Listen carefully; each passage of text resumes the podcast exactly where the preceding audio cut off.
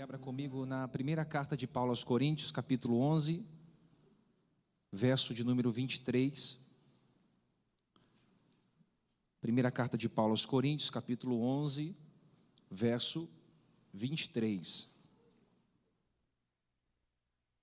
Tem gente lá fora, Deus abençoe vocês que estão lá, nos assistindo também ali na entrada. Se tiver alguma senhora aí fora e tiver algum espaço aqui dentro, traga aqui para dentro alguém da casa vai ceder o lugar para vocês sentar, tá bom? Tem gente na internet, tem gente aqui dentro, todos aqui cultuando ao Senhor juntos. Isso é bom. Ninguém é igreja sozinho, né, irmão? Nós somos igreja na unidade. Só vou pedir algo aqui, depois que eu começar a pregar. A gente está em muitas pessoas, então silêncio é muito importante para a gente poder absorver a palavra. Então, se você tiver com criança de colo, criança chorar, acalma na porta, depois retoma. Coloca seu celular para vibrar, para que não tenha nenhum incômodo de tocar e eu ter que aí atender. Diz misericórdia.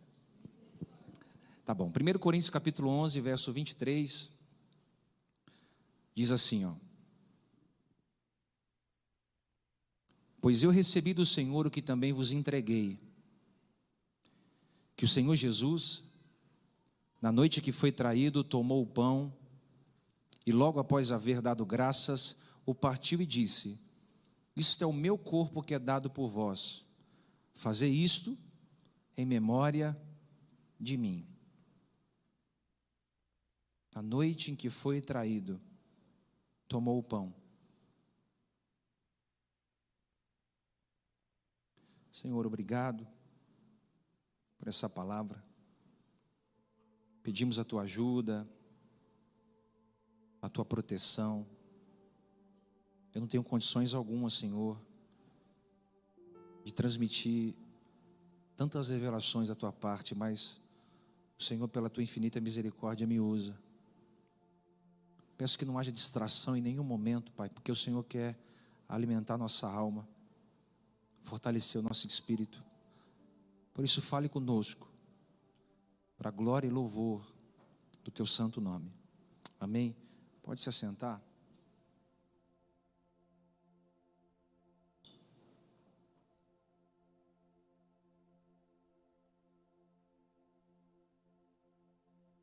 Hoje eu quero falar sobre o tema na noite em que foi traído.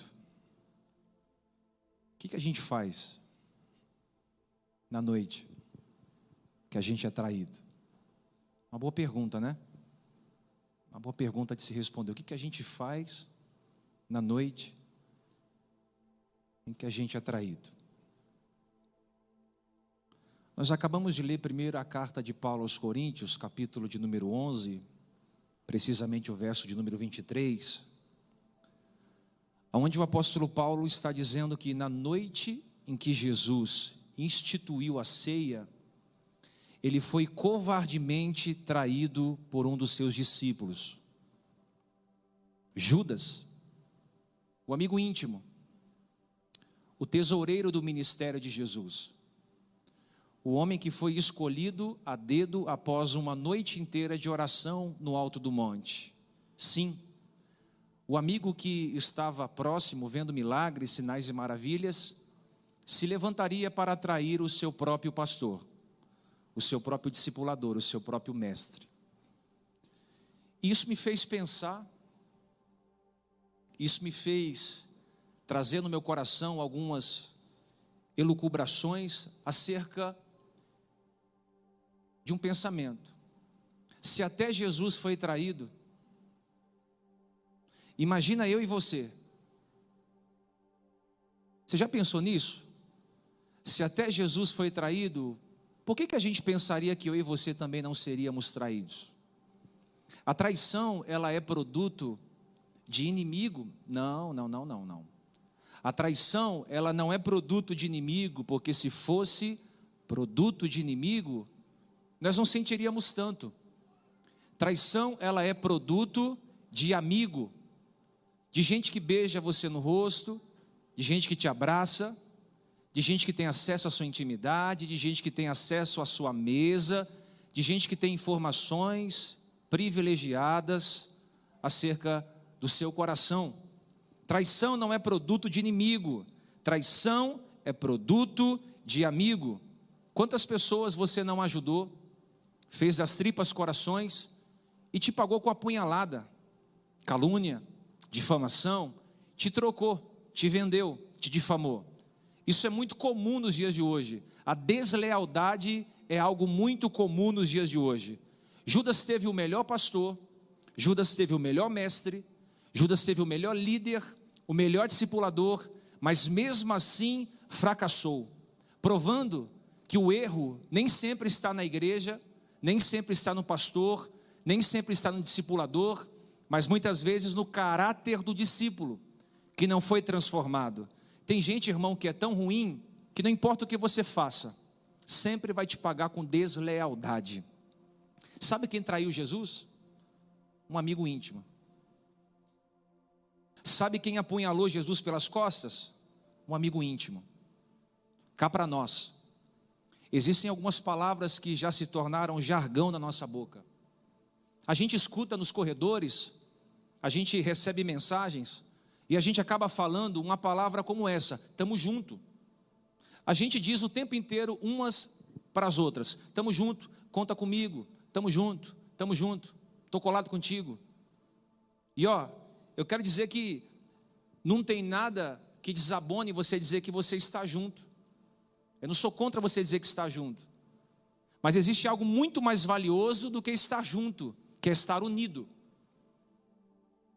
Quem está junto está do lado, mas quem está unido está dentro.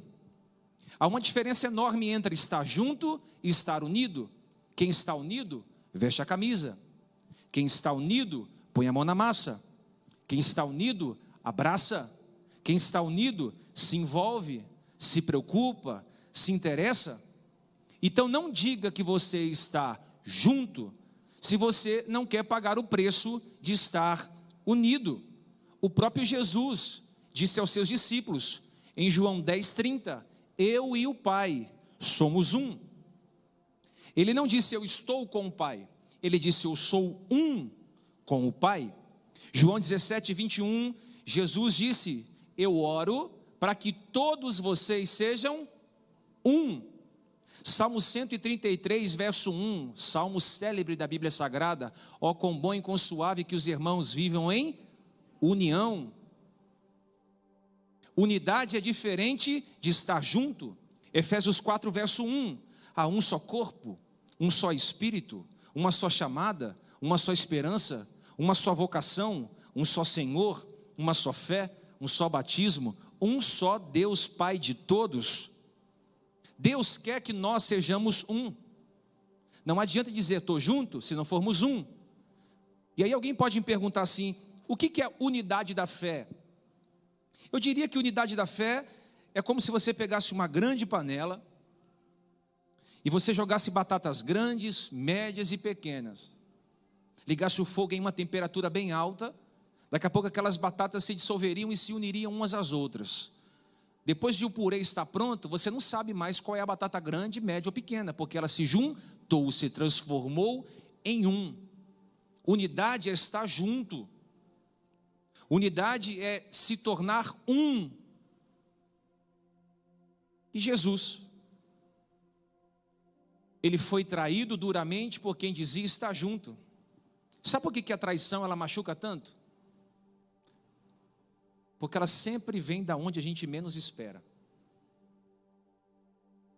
Jesus não foi traído porque não tinha afinidade. Jesus foi traído por quem batia no seu ombro e dizia: "Tô junto.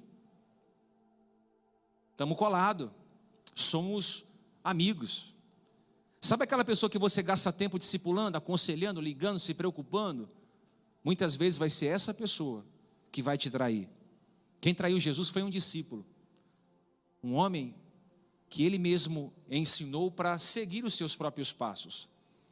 Você sabia que Jesus era 100% Deus? Como 100% Deus, eu já falei aqui várias vezes, ele andava sobre as águas, ele falava com a tempestade, ela se acalmava. Como 100% Deus, ele ressuscitava mortos. Como 100% Deus, ele, ele multiplicava pães e peixes, dava vista a cegos, curava a lepra de leprosos. estancava hemorragia de mulheres que sangravam. Como 100% Deus, ele fazia milagres como Deus, mas ele era também 100% homem.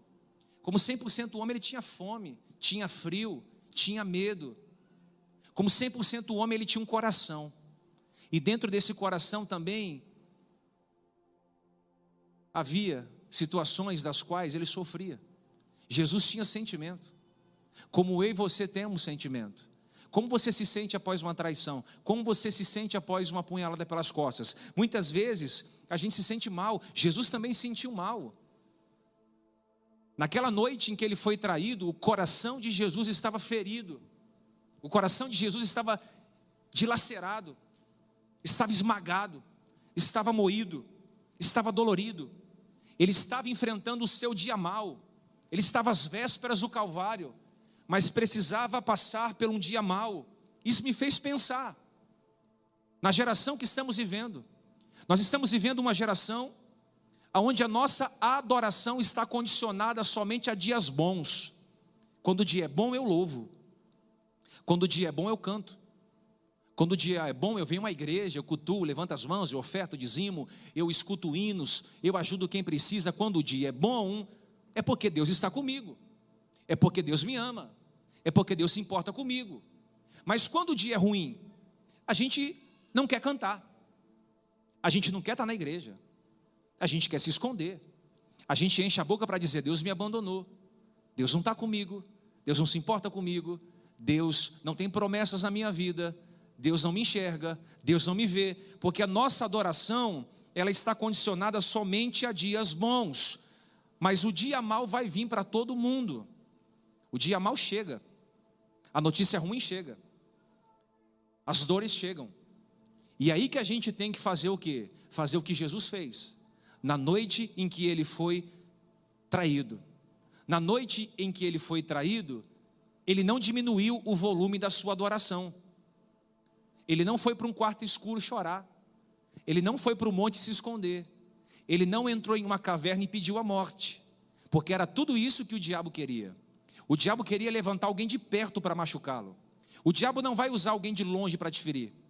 O diabo vai usar alguém que está pertinho para te machucar. Alguém que você tem consideração. Alguém que você tem respeito. Alguém que você ama.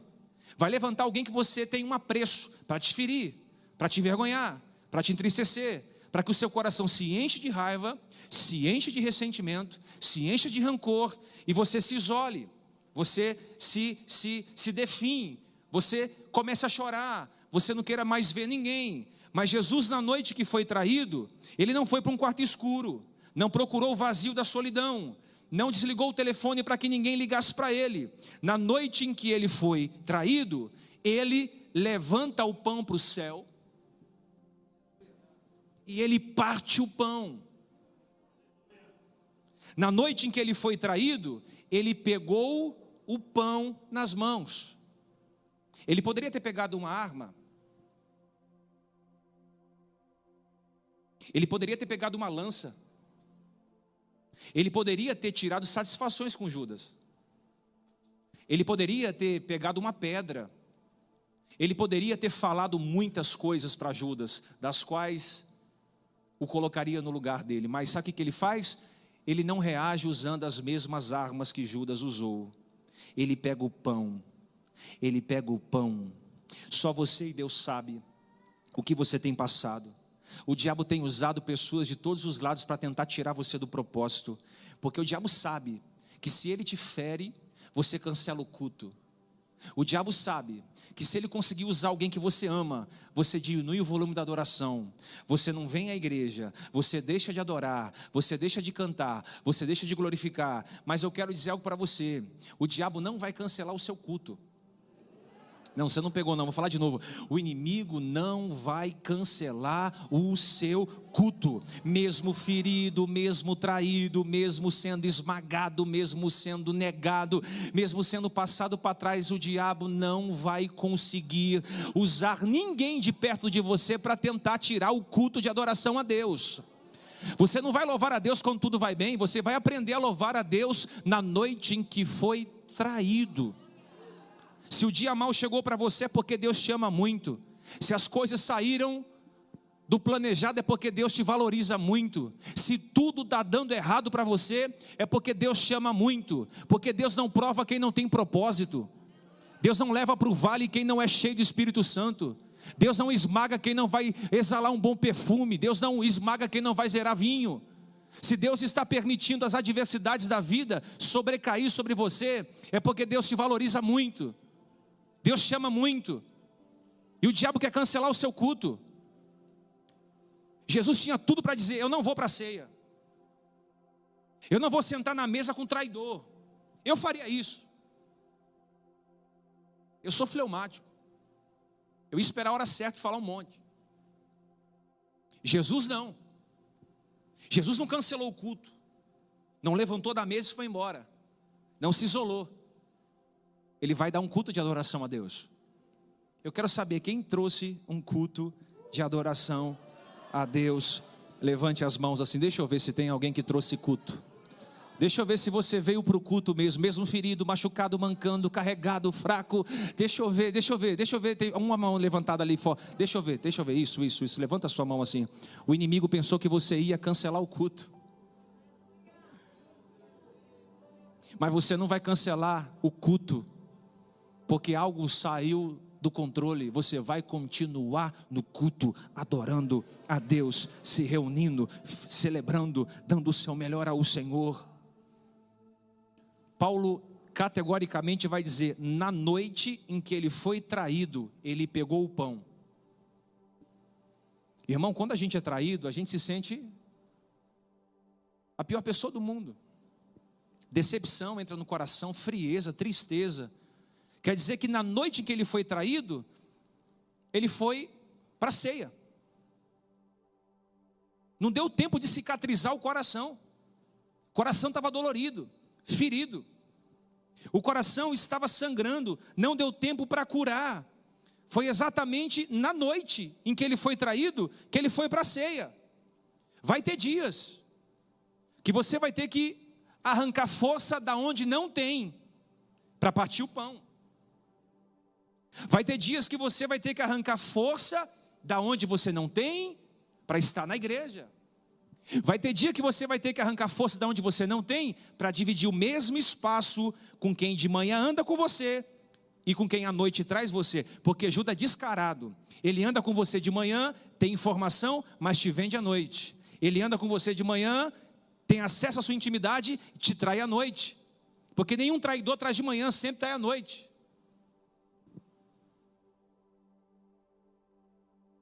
Na noite em que ele foi traído, o que, que ele faz?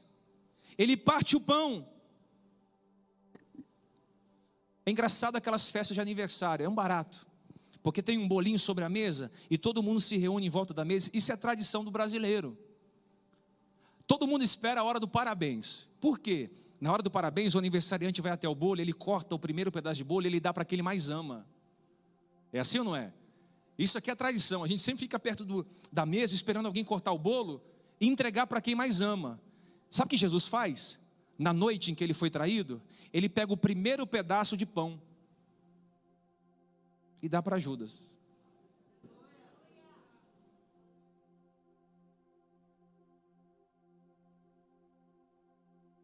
Você entendeu o que eu disse? Não? É como se ele estivesse pegando o primeiro pedaço de bolo e dando para Judas. E aqui é uma pergunta dificílima de responder. Por que, que Jesus deu o primeiro pedaço de bolo a um traidor?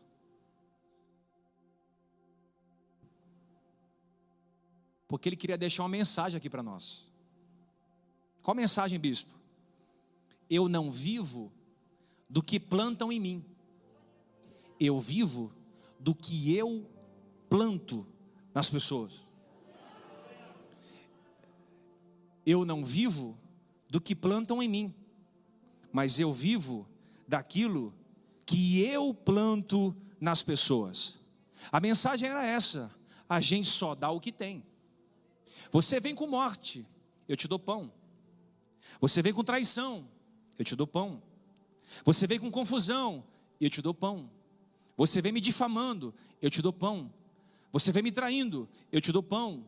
Porque a gente só dá o que tem. A mensagem era essa: eu só dou o que tenho, eu só oferto o que eu tenho.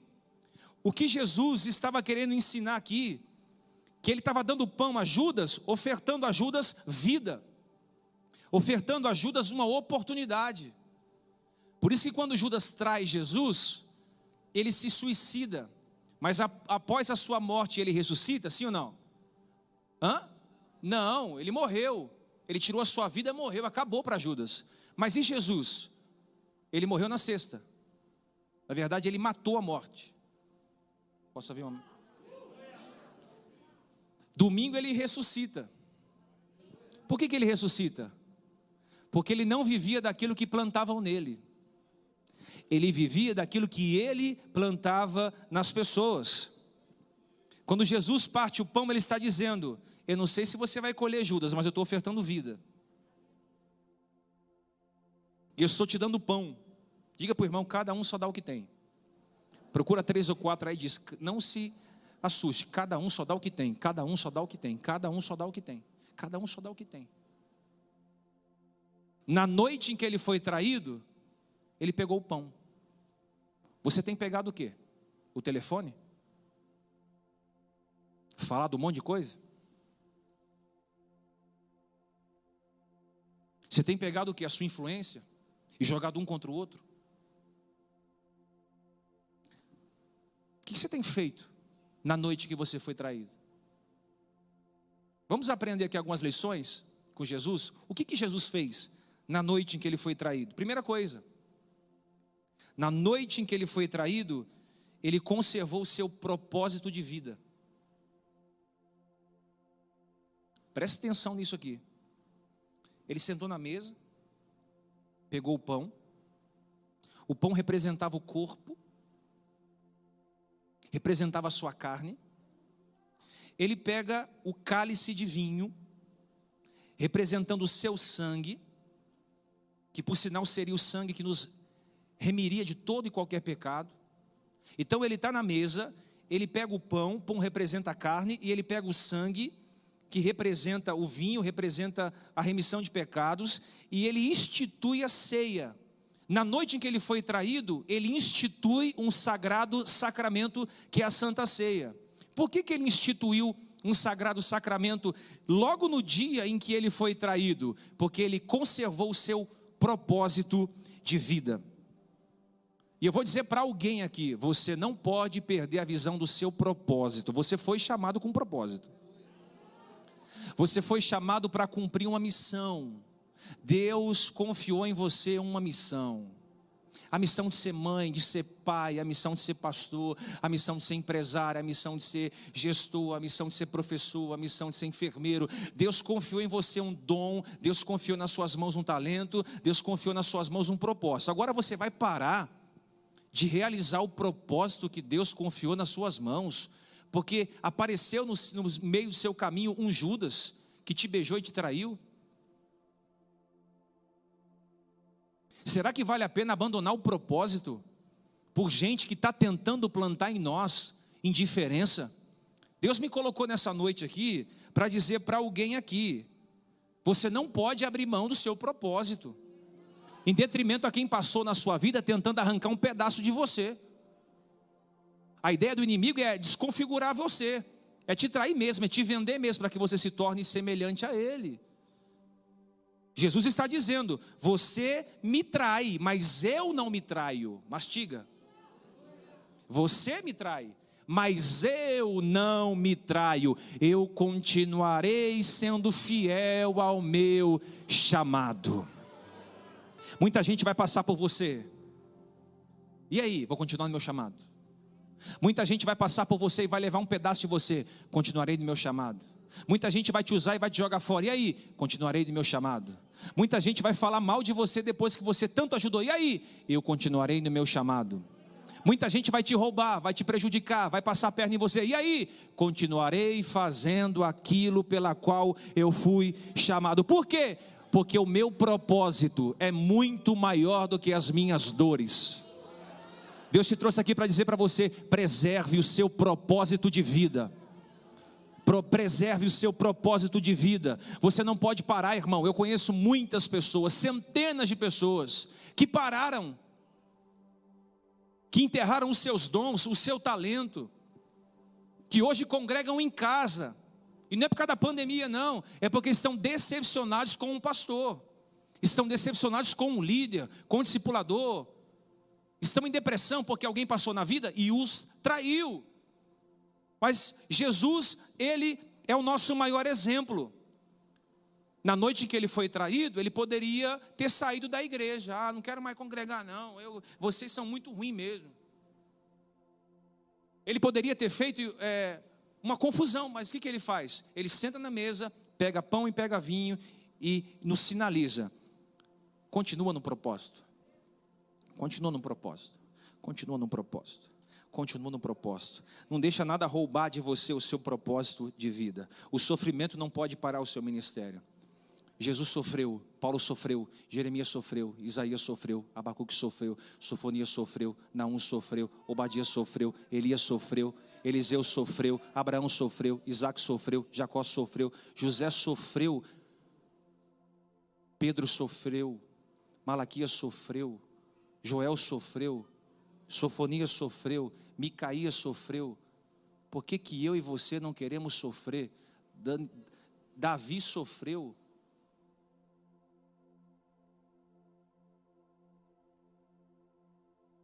Você vai ser traído. E vai vir de gente que está do seu lado, comendo na sua mesa, tendo acesso ao seu coração, tendo acesso às suas informações, gente que você fez das tripas corações para ajudar, a punhalada vai pegar, não tem jeito, irmão. Mais cedo ou mais tarde, alguém vai levantar o calcanhar contra você. Mas nós não somos a geração que levanta o calcanhar para ferir. Nós somos a geração que dobra os joelhos para orar. Deixa quem quiser ferir, ferir. Deixa quem quiser trair, trair. Você não precisa trair, irmãos. O mal que fizeram a você não pode transformar você no mesmo mal que lançaram a você. O importante não é quem te feriu, deixa quem te ferir, te feriu. O importante é você não ferir. Deixa quem quiser te apedrejar, o importante é você não carregar pedras. Deixa quem quiser te excluir, o importante é você não auto se sabotar. Eu vim trazer uma palavra. Ninguém vai tirar você do propósito que Deus colocou no teu coração. Se Deus colocou um propósito para você, vai até o final. Não vai ser fácil. Eu já estou logo clareando a sua mente aqui. Deus colocou um sonho no teu coração. Deus colocou um projeto no teu coração. Deus colocou uma empresa para você montar. Deus colocou um curso para você fazer, uma faculdade para você estudar. Deus colocou algo na sua mão. Colocou? Então vai ter muita luta para você realizar a missão. Mas você não vai desistir. Procura três ou quatro aí e diga assim: não perca o propósito. Vai, não perca, não perca, não perca, não perca, não perca. Na noite em que ele foi traído, sabe o que ele faz? Ele mantém o propósito. Uau! E o coração de Jesus entristecido. Eu já preguei que ele transpirou sangue, aflição, agonia. Ele chamou alguns discípulos para dizer: A minha alma está amargurada até a morte, estou triste. Jesus ficou triste também. Você tem todo o direito de ficar triste. Não pode se isolar na tristeza, mas ficar triste é um sentimento. O que, que ele faz na noite em que ele foi traído? Ele pega os seus sentimentos e confia nas mãos do Pai. Olha o que a Bíblia diz em Mateus 26, 24: Em verdade, o filho do homem vai, conforme está escrito a seu respeito, mas ai daquele por quem o filho do homem é traído. Bom seria para esse homem se não houvera nascido. O que, Jesus está dizendo? Ai daquele que traiu o filho do homem. Ai daquele que trair o filho de Deus. Ou seja, eu estou pegando meus sentimentos, o meu coração, que está sangrando, está ferido, e eu estou colocando nas mãos do meu pai. Quando você estiver chateado com alguém, ferido com alguém, decepcionado com alguém, aprenda com o seu mestre. Pegue os teus sentimentos e coloque na mão do seu pai. Porque quando a gente está ferido com alguém, quando alguém nos trai, nos passa a perna, a gente só pensa a maldade. É ou não é? A gente fica rancoroso, a gente fica na espreita. a gente fica tentando armar uma cilada, a gente fica cheio de ódio. Se tivesse um odiômetro em você, qual nível de, de ódio estaria no seu coração de 0 a 10? Eu não sei, uns teria 5, outros 8, outros 10. Depende do que é feito a você, você fica com raiva, com ódio, com ira, porque você é ser humano. Mas no dia que você for ferido, seja em qualquer instância da vida, pega o teu sentimento e confia aonde? Aonde? Aonde? No Senhor. Deus, estou sendo ferido na empresa, estou sendo pisado no trabalho, na igreja, na família, com os parentes, com os amigos, enfim, eu estou colocando o meu coração nas tuas mãos. Em outra palavra, ele está dizendo: eu não vou permitir que o fel recaia no meu coração, eu vou colocar nas tuas mãos o meu ofensor. Eu gosto de Paulo, porque Paulo, irmãos, ele vai citar um homem chamado Alexandre Latueiro. Paulo tinha um problema com esses ourives. Primeiro foi Demétrio, depois foi Alexandre Latueiro. Eram homens que faziam imagens de escultura, né? E Alexandre Latueiro fez muito mal para Paulo. Há uma história que diz que Latueiro andou com Paulo lado a lado, mas depois sai do meio do caminho e começa a difamá-lo. Você sabe o que, que Paulo fez? Paulo pegou Alexandre Latueiro e falou: Senhor, eu estou entregando nas tuas mãos Alexandre Latueiro porque ele me fez muitos males o Senhor o pagará. Não é você que vai pagar o mal. Ah, mas eu vou. Deus quem vai pagar o mal.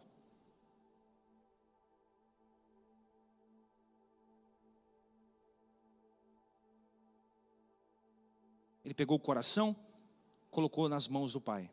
Terceira coisa, na noite que ele foi traído, primeiro, ele manteve o propósito, pegou o coração ferido, confiou na mão do pai. Terceiro, ele encontrou no meio da traição motivos para agradecer.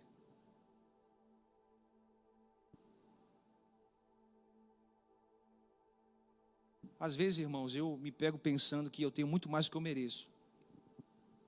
Dois filhos lindos, uma esposa maravilhosa, uma casa para morar, água para tomar, um chuveiro quente enfim, coisas.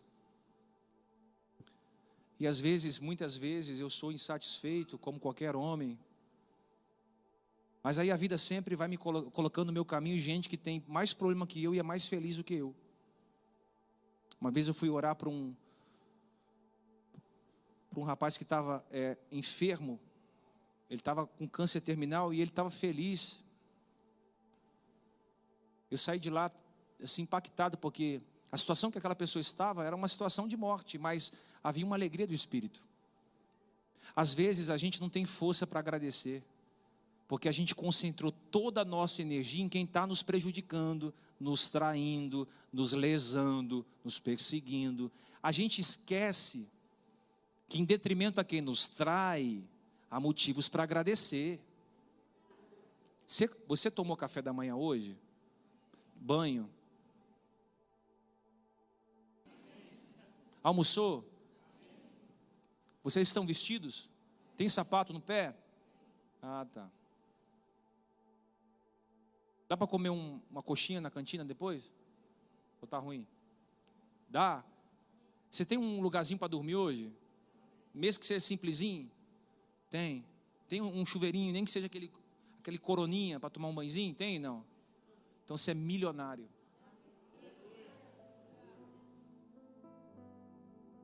Você tem perna para andar? Boca para falar? Olhos para ouvir? Olhos para ouvir? Não. Ouvido para ouvir? Mas saber que tem gente que é tão espiritual fala, estou ouvindo com os, com os meus olhos, aleluia. Isso é rico.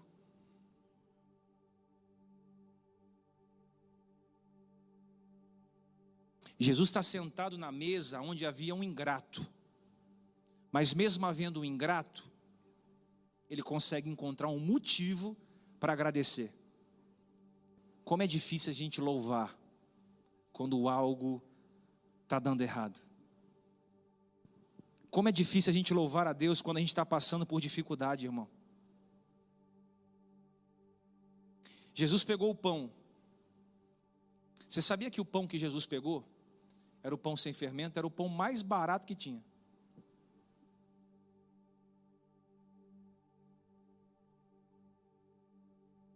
Ele pegou o básico.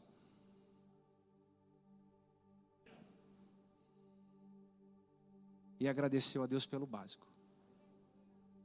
Como assim? É, no dia que ele foi traído. Na noite que ele foi traído, ele encontra força para agradecer o básico. Ele pegou o pão, deu graças.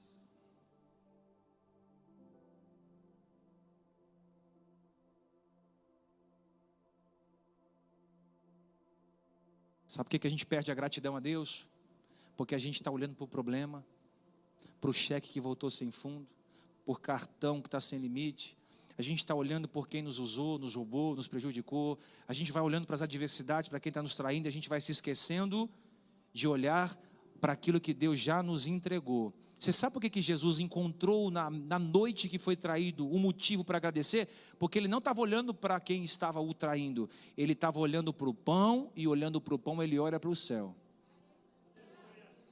Tira os olhos do problema nessa noite. Começa a olhar para o pão que Deus já te deu e para o céu, porque é de lá que virá o teu socorro. Levanta a tua mão para receber essa palavra. O teu socorro virá do céu. O teu socorro virá do Deus que você serve. Não tenha medo, porque o Senhor não te daria uma adversidade maior do que você pode suportar. Ele só quer que você passe pelo vale da sombra da morte cantando. Tá difícil, passa salmodiando. Está complicado, passe louvando. Estou sendo esmagado, passe bem dizendo a Deus. O inimigo quer que você pare de agradecer. Logo, se você para de agradecer, você entra na cultura da murmuração.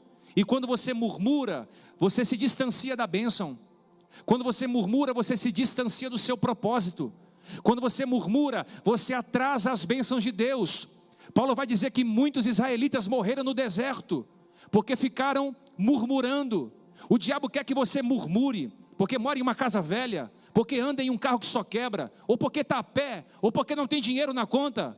Ele quer que você murmure, porque você ainda não casou, ou não tem ninguém do seu lado. Ele quer que você murmure, porque você não consegue crescer na empresa, na igreja, estagnou. Mas Deus quer abrir os seus olhos e te ensinar que o propósito da sua vida não está ao redor, está no que ele já confiou nas suas mãos. O que, que ele confiou nas suas mãos? Foi isso? Levanta e diz: Bendito seja o nome do Senhor. Foi se os anéis ficaram os dedos. Foi saiu da minha vida quem deveria sair. Quem ficou é porque Deus permitiu. Eu vou agradecer, Senhor. Bendito seja o nome do Senhor. Sabe por que, que Deus restituiu Jó em dobro? Porque no dia que a mulher dele olhou para ele e disse: Amaldiçoa o teu Deus e morre. Ele disse: Tu falas como uma louca. Saberíamos receber o bem de Deus e agora não saberíamos receber o mal de Deus? O Senhor deu, o Senhor tirou. Ele está dizendo: quem tira e quem dá na minha vida é Deus. Por isso, Louvado seja o nome. Aí Deus falou: "Que rapaz do céu, eu vou ter que eu vou ter que multiplicar, eu vou ter que dobrar, eu vou ter que eu vou ter que fazer alguma coisa. Esse cara é crente demais." De que ele foi traído. Ele agradece. Isso aqui eu não sei se eu posso falar não. Na noite em que ele foi traído, ele pegou o pão. Presta atenção isso aqui. Ele reparte o pão e entrega. Na noite em que ele foi traído, ele continua servindo com o mesmo entusiasmo que começou. Porque tem gente que é assim. Começa cheio de gás. Aí alguém pisa no pé dele, ele vai diminuindo. Alguém o contraria, ele vai diminuindo. Alguém o ofende, ele vai diminuindo. Alguém o prejudica, ele vai se entristecendo. Daqui a pouco ele já não está servindo mais com tanta veemência, com tanto entusiasmo. Por quê? Porque alguém passou na sua vida e o prejudicou. Jesus não. Na noite que ele foi traído, ele tinha tudo para levantar da mesa e dizer: cansei. Mas ele pega o pão, com o mesmo entusiasmo que começou, vai terminar. Deixa Deus ministrar o seu coração. Você está feridinho com alguém da sua empresa. Aí você chega tarde. Você está fazendo de qualquer maneira.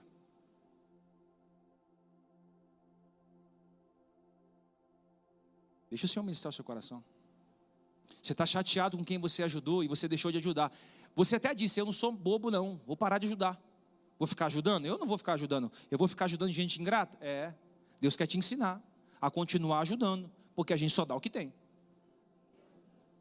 Ah, mas eu não sou bobo porque eu cansei, é, eu vou ficar ajudando gente que vai me trair, eu vou continuar sendo generoso. Na noite em que ele foi traído, ele pega o pão, ele parte e serve.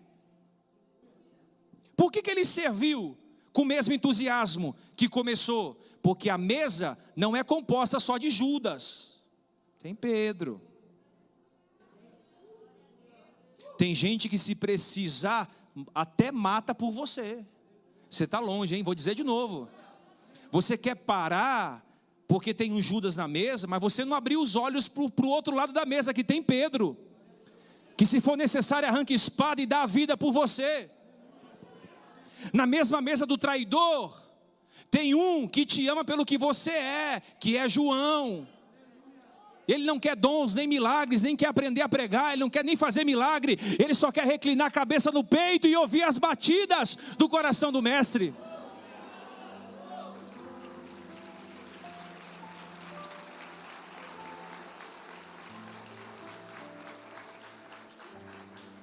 Na mesa, na mesa tem Tomé. Você acha que ele não tem fé? Mas ele é um dos discípulos que mais tem fé. Eu vou aprofundar. Ele foi o único discípulo que disse: Vamos para morrer com o mestre. Sabe por que, que ele chamava de, ele foi chamado de Tomé Dídimo? Dídimo quer dizer gêmeos. Por que gêmeos? Gêmeo é quem se parece. Ele se parecia tanto com Jesus que o apelidaram de Tomé Dídimo. Quer mais? Jesus foi ferido do lado, Tomé também. Jesus só voltou para Tomé. Melhor dizendo, ele foi o único discípulo que tocou na ferida. Ninguém toca na sua intimidade se você não permitir acesso. Aí você quer parar porque Judas te vendeu por 30 moedas, sendo que tem um Tomé do teu lado, tem um Pedrão armado, tem um João que só quer de você teu coração, tem um Mateus que levantou-se da mesa da coletadoria, deixou tudo para trás para te seguir, ah, não, não, não, não, não, não, não, não, não. Tem muita gente boa do teu lado e para você ficar se preocupando com, eu vou, eu vou melhorar isso aqui, ó. Não tire Judas da mesa, deixe-o. É importante estar.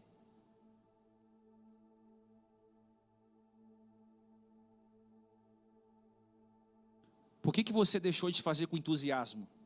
Porque o bispo te machucou? É até bom que é ceia, porque fica muito claro que eu gosto, de, eu gosto de ser transparente. Qualquer hora eu vou te machucar ou te ferir. E você vai fazer o quê?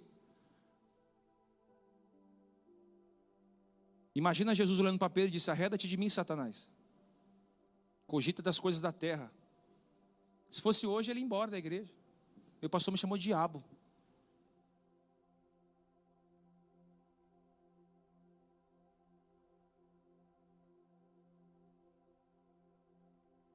Eu não, eu não sei se eu vou falar isso aqui não. Tem gente servindo sem entusiasmo. Tem gente fazendo as coisas para Deus relaxadamente. Toca relaxadamente. Canta relaxadamente. Ah, eu sou voluntário, mas relaxadamente. Dança relaxadamente, canta relaxadamente, prega relaxadamente, se voluntaria relaxadamente ah, começou cheio de gás, mas aí no meio do caminho eu vou sendo desfavorecido, porque Judas traiu Jesus porque foi desfavorecido. Ele esperava Jesus Ele, ele tinha a imagem de Jesus como libertador, como um homem que sentaria um cavalo branco e governaria sobre Roma e sobre Israel. Jesus vem entrando num jumentinho. Olha, fala, esse cara não tem nada a ver com o que eu estou esperando. Aí se levanta contra. Começou a fazer as coisas relaxar. Irmão, olha aqui. A Bíblia diz o quê? Maldito é o homem que faz a obra de Deus relaxadamente. Não é quem não faz a obra de Deus, é quem faz, mas faz relaxado. Continua fazendo relaxadamente. A Bíblia diz é maldito. É melhor você não fazer do que você fazer de qualquer maneira. É melhor você não pôr a mão do que você colocar a mão de qualquer maneira. Perdeu o entusiasmo. Eu quero, eu quero falar com você, irmãos. Não importa se algo está acontecendo ruim na tua vida. Não deixa de servir com entusiasmo. Ele pegou o pão, levantou para o céu, partiu e entregou com o mesmo entusiasmo que começou. Com o mesmo. Por quê? Porque ele sabia, irmão, que ele estava fazendo o bem. Por isso que o apóstolo Paulo diz que ele recebeu um nome sobre todo nome porque ele se esvaziou de si mesmo, ele tomou forma de servo, ele serviu, ele se entregou. E eu quero dizer para você, irmãos, você vai sair daqui hoje confundindo o seu inimigo. O inimigo vai te afrontar, você vai vir com pão. Quem está comigo? O inimigo vai te dar desprezo e você vai vir com pão. Ele vai te humilhar e você vai vir com pão. Ele vai te desacreditar e você vai vir com pão. Ele vai ofertar traição e você vai vir com o pão. Na noite em que foi traído, ele ofertou pão. Pão, pão, pão. Pão. Você consegue continuar servindo sem perder a motivação? Você consegue acordar amanhã cedo, tomar teu banho, teu café e trabalhar com entusiasmo. Até teu patrão fala: Nossa, Está trabalhando bem. Por que você está assim? Porque eu vou terminar da mesma forma que eu comecei. Alguém está me ouvindo aqui que está desanimado em uma área da sua vida. Deus está dizendo para você: volta e recomeça entusiasmado. Quem está entendendo?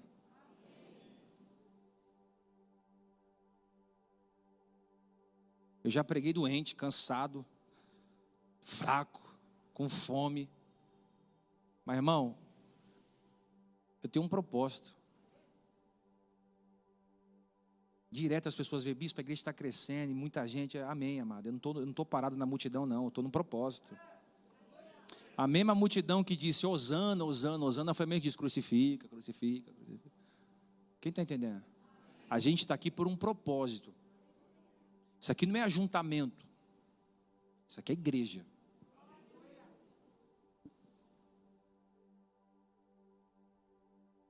Você não está aqui só para fazer amizadezinha, você está aqui para ser salvo. Meu compromisso é pastorear a sua vida. Não é ninar seus sonhos. Quer entender? Não.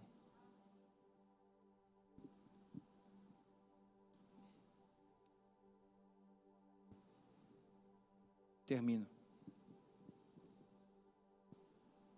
Na noite que ele foi traído, ele tinha tudo para levantar da mesa e ir embora. Mas ele disse aos discípulos: façam isso agora em memória de mim. A igreja brasileira tem que parar de ficar sentenciando quem toma ceia, quem não toma ceia, se usa saia, se usa terno, se usa camisa colorida, se usa roupa sem manga, se o cabelo cresce, se não cresce, se depila, se não depila. E tem que começar a ensinar as pessoas a fazer o que Jesus fez na noite que foi traído. Porque tem gente certinha tomando a ceia, mas cheia de ódio. Certinha, mas desmotivada. Certinha, mas ao invés de dar pão, dando facada.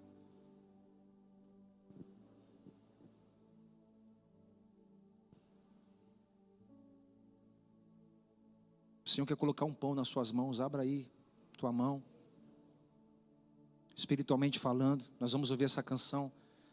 Mas eu sinto que o Espírito Santo quer colocar um pão nas suas mãos, um pão nas tuas mãos, um pão nas tuas mãos. Eu sinto que o Espírito Santo quer tirar a arma das tuas mãos, a faca das tuas mãos, a pedra das tuas mãos, a lança das tuas mãos. Você está por aqui para chamar alguém para uma conversa falar um monte, mas olha, o Espírito Santo está dizendo para você: não faça isso. Oferta pão. Confunde o inimigo confunde. Lá no trabalho, vai lá amanhã, você vai confundir o adversário. Lá no seu trabalho, amanhã, você vai confundir tua sogra, tua nora, você vai confundir aquela tua irmã que tem e morre de inveja de você. Você vai confundir teu irmão, você vai confundir. Você vai confundir aquela pessoa que está te espiando, esperando você cair para dizer: Eu avisei. O Espírito Santo me usa aqui para dizer para alguém: prepara teu coração. A traição virá da onde você menos espera. E aí? Eu me mato? Eu fujo?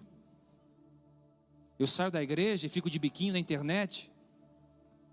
Ou eu fico na mesa?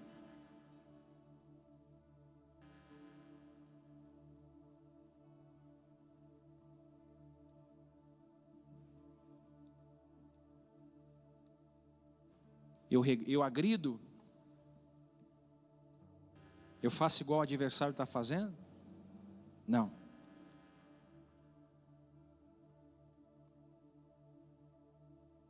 Pensa aí no seu coração agora. A última noite que você passou de traição. Deixa isso gravado aí, sabe por quê? Daqui uns meses você vai olhar para trás e você vai ver que a melhor decisão que você teve e você fez foi ficar no silêncio.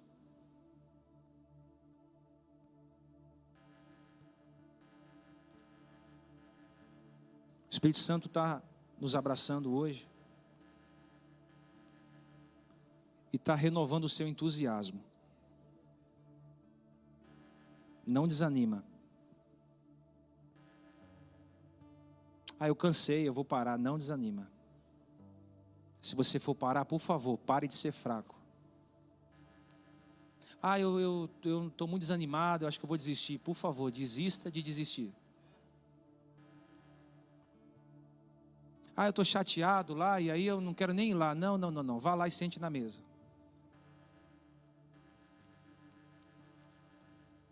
Ah, mas fulano está falando um monte de mim. Eu sei, oferte pão. Fale bem. Todo mundo que você encontrar e tocar no nome de pessoa, daquela pessoa, fale bem.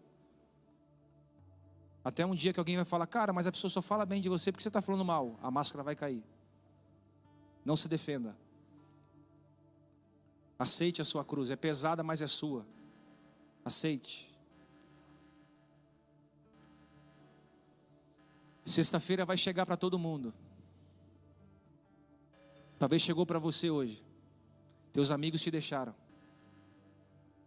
Eu sinto a presença do Deus vivo de Israel aqui. Tem gente vivendo a sexta-feira. O dia que todo mundo que se ajudou vai virar as costas. O dia que você vai olhar para um lado e vai olhar para o outro e você vai ver gente dormindo, indiferente ao seu problema. O dia que você vai ver sua mãe chorando sem poder fazer nada, seu pai chorando sem poder fazer nada.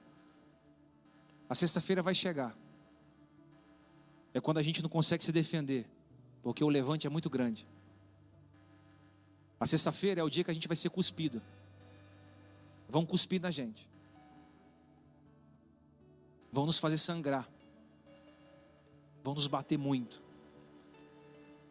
A gente vai cair várias vezes, porque não tem força para carregar o peso. A sexta-feira é aquele dia que vão tentar te dar fel para tomar. A multidão que você ajudou vai embora. O telefone não toca, mensagem não chega. Não tem um abraço de ninguém. É você e as suas dores. Vão te levantar bem alto numa cruz, vão esmagar suas mãos, seus pés. Vão zombar de você dizendo: Você não é crente?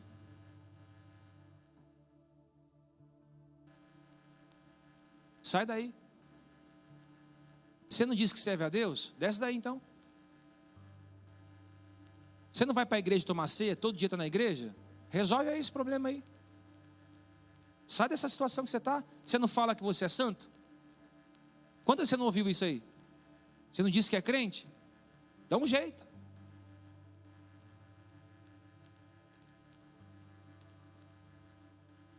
Eu sei que tem gente que está passando sexta-feira aqui.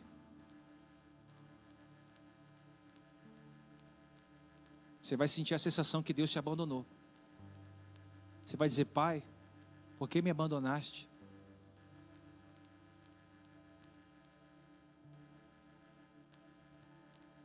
Você não vai ouvir Deus falar com você. Cansado, você vai se entregar à morte. Você vai ficar um farelo e aí alguém vai pegar você, vai passar bálsamo em você, vai tirar você da cruz, vai colocar você em um sepulcro novo. Sábado vai amanhecer. Silêncio. Dia cinzento. Dia sem graça. Vazio. Diz para mim quantos de vocês aqui não estão vivendo dias cinzentos, sem graça, sem expectativa, porque algo morreu na tua vida. Alguém disse: vencemos, conseguimos sepultá-lo. Uau! Alguém está olhando para você e está dizendo: conseguimos sepultá-lo. Conseguimos colocar ela dentro de uma sepultura. Já era, acabou. Já era o sonho dela. Já era o ministério dele. Já era o propósito que Deus havia colocado no seu coração. Conseguimos, vencemos. Mas domingo de manhã,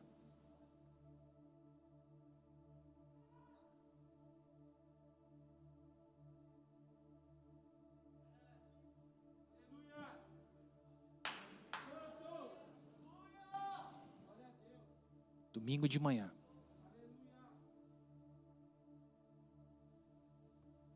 Vão chegar diante da sepultura.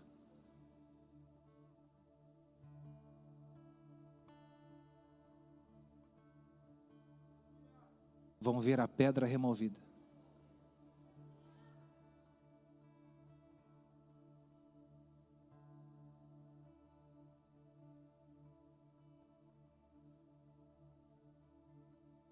Alguém vai estar ali próximo e vai dizer: O que vocês estão procurando aqui? Ah, a gente quer ver o fulano que morreu, a gente veio aqui ver a, a, o casamento que morreu, a empresa que morreu, o sonho que morreu, a gente veio aqui. Ah, não está aqui não. Como assim não está aqui? Ressuscitou. Como? Por que você procura dentre os mortos aquele que está vivo? Ele ressuscitou. Diga a sexta-feira, domingo vem aí. Você está passando por uma sexta-feira?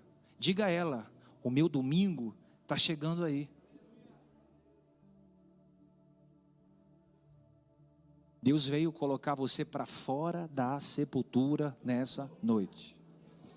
Eu vim na autoridade do nome de Jesus de Nazaré dizer para você que você passou a sua sexta-feira, enfrentou o seu sábado, mas o domingo de ressurreição chegou na tua vida. Levanta dessa cadeira, coloque um sorriso no teu rosto, ou enxugue a tua lágrima, sacode a poeira. Segunda-feira vai iniciar um dia novo você vai triunfar sobre as adversidades. Você vai triunfar sobre o problema que você está enfrentando, a enfermidade, a escassez, a crise. Você vai sair daqui hoje, irmão, ressuscitado no poder do nome de Jesus de Nazaré. Tem gente sim esperando você na sepultura. Tem gente feliz porque crucificou você, apedrejou, cuspiu, fez o que fez.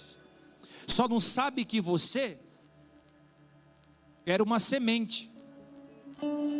Tentaram te enterrar, mas não sabiam que você era uma semente.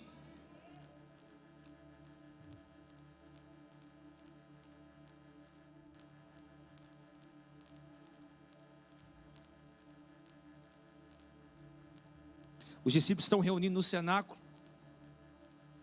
Todo mundo coçando a cabeça, dizendo já era. Uns voltando para sua cidade natal, outros voltando para outros bairros. Acabou a promessa, Jesus morreu, já era. Aí de repente ele, ele atravessa a parede.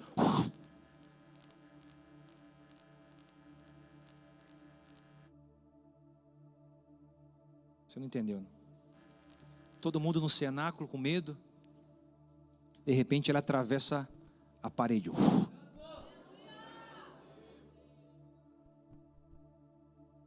E aí, gente? O que aconteceu? Você acha que eu enfrentei a sexta-feira para vocês ficarem com medo?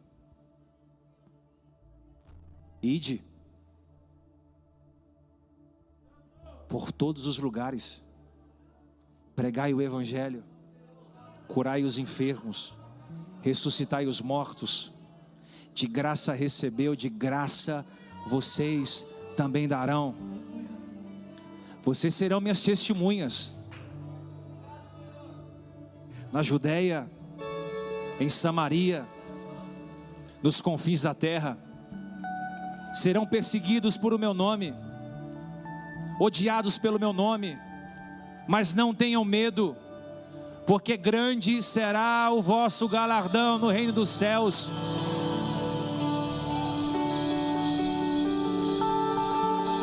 O Senhor está te tirando dessa sepultura nessa noite, para que você cumpra o seu propósito.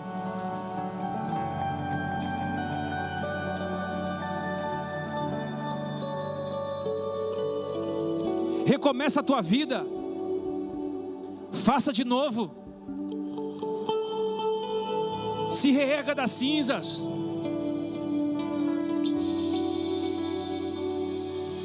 Eu escuto o barulho de pedras sendo roladas, sepulturas estão sendo abertas.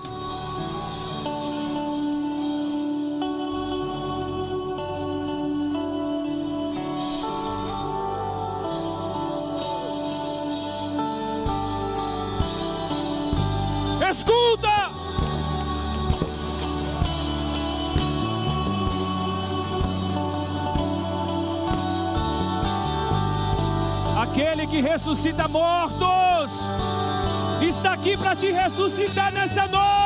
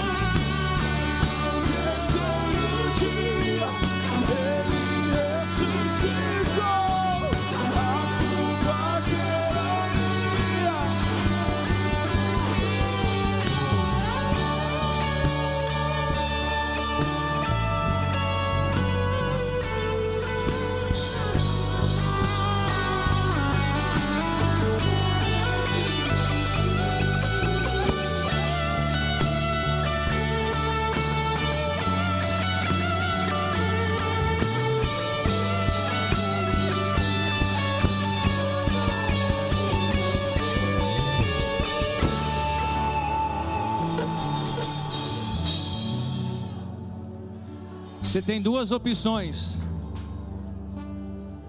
Na noite que você foi traído, você tem duas opções: ou abandonar o propósito, ou escrever uma história. Um dia todos nós vamos morrer.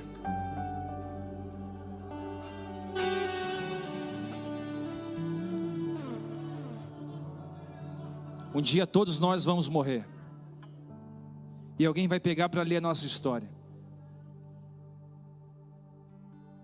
Eu não queria que meu filho lesse a história de um homem que começou e parou. De um homem que serviu a Deus dez anos, mas depois se desviou porque se machucou na igreja. Eu não queria que a minha filha lesse a biografia da minha esposa e dissesse: Ah, ela não conseguiu ir até o final, não. Imagina seus filhos lendo a sua biografia. Meu pai, meu pai foi traído. Minha mãe, minha mãe passou necessidade. Minha mãe passou fome. Meu pai meu pai foi apunhalado. E aí? Eu nunca conheci um homem que adorou a Deus com tanta verdade como meu pai. Minha mãe, minha mãe passou tanta luta. Ela foi tão pisada. Mas eu nunca conheci uma mulher com tanta fé igual a minha mãe. Você quer dar um presente para tua mãe? Faça com que leia, ela leia a sua biografia e disse: valeu a pena ter colocado um homem e uma mulher no mundo com tanta força igual a você. Por favor, desista de desistir.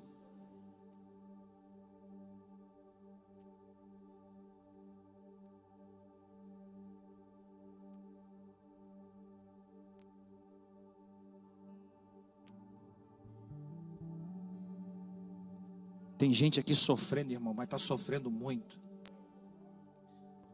Primeiro capítulo do teu livro. Eu vou ler teu livro ainda. Teve momentos da escrita do meu livro que eu escrevia chorando, porque eu tinha vivido aquilo que eu escrevi. Você vai ler. Você não pode falar daquilo que você não enfrentou e venceu. Você entende hoje porque Deus está te levando para um beco sem saída? Para você deixar uma história, um legado.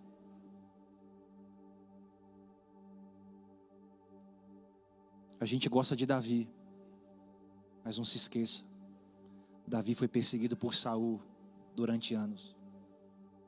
O próprio filho tentou usurpar seu trono. o melhor amigo o traiu. Mas Deus olhou do céu e disse: Esse cara aqui ó, é o homem, segundo o meu coração. Não importa que dizem aqui, mas o que é dito lá em cima.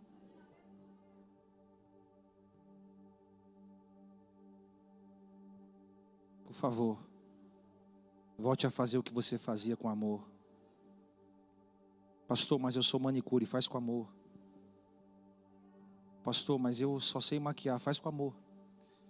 Eu sou enfermeiro, faz com amor. Eu sou médico, faz com amor. Eu sou advogado, faz com amor. Eu sou cantor, faz com amor. Eu sou pintor, faz com amor. Ah, mas eu sou pedreiro, faça com amor. Eu sou engenheiro, faz com amor. Eu sou vendedor, venda com amor. Faça com amor. Para de ser fraco.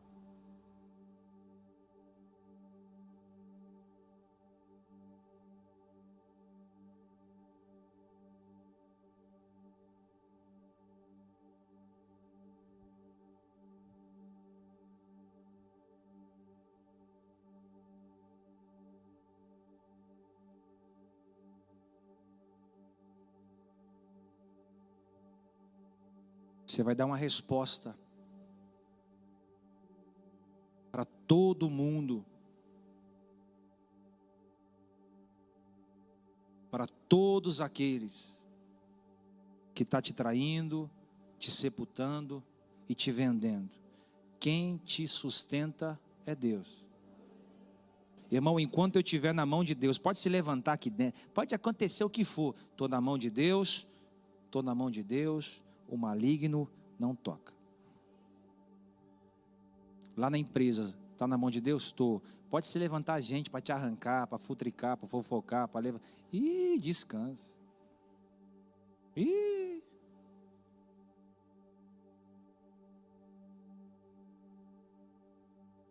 Lembra de José?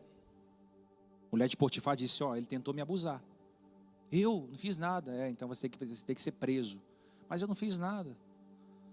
Mas tem que ser preso. Dois anos ficou na cadeia. Por algo que não fez. Mas um dia Faraó teve um sonho. Ninguém sabia decifrar sonho.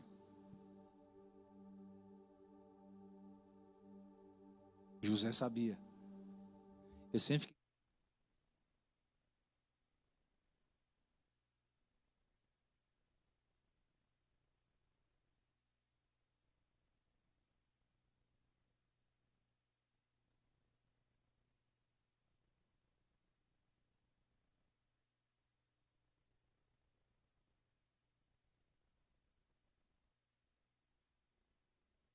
Por favor, não dê sinal para o ônibus parar. Continua. Continua. Continua. Termino. Teu pão está vencido. Tem gente aqui com pão duro, pão com bololo. Deus quer te dar um pão fresco. Aquele pão macio. Aquele pão que quando você come, você sente um prazer imenso. Aleluia.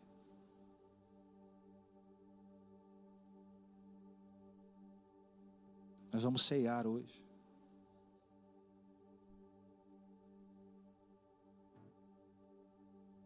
Irmão, sinta a presença do Espírito Santo aqui.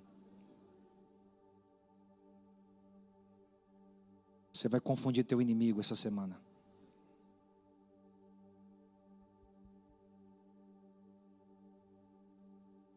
Os obreiros vão entregar a ceia. Nós vamos ceiar. Oh, Espírito Santo. O Espírito Santo vai batizando com o Espírito Santo. Fica na fiação. Você pode sentir o irmão, o Espírito Santo ele quer fazer algo tão violento no nosso meio, e eu sinto a presença dele. Eu acredito nos dons, eu acredito em profecia, eu acredito no Espírito Santo. E eu sei que aonde o Espírito Santo está, a liberdade. Às vezes o Espírito Santo passa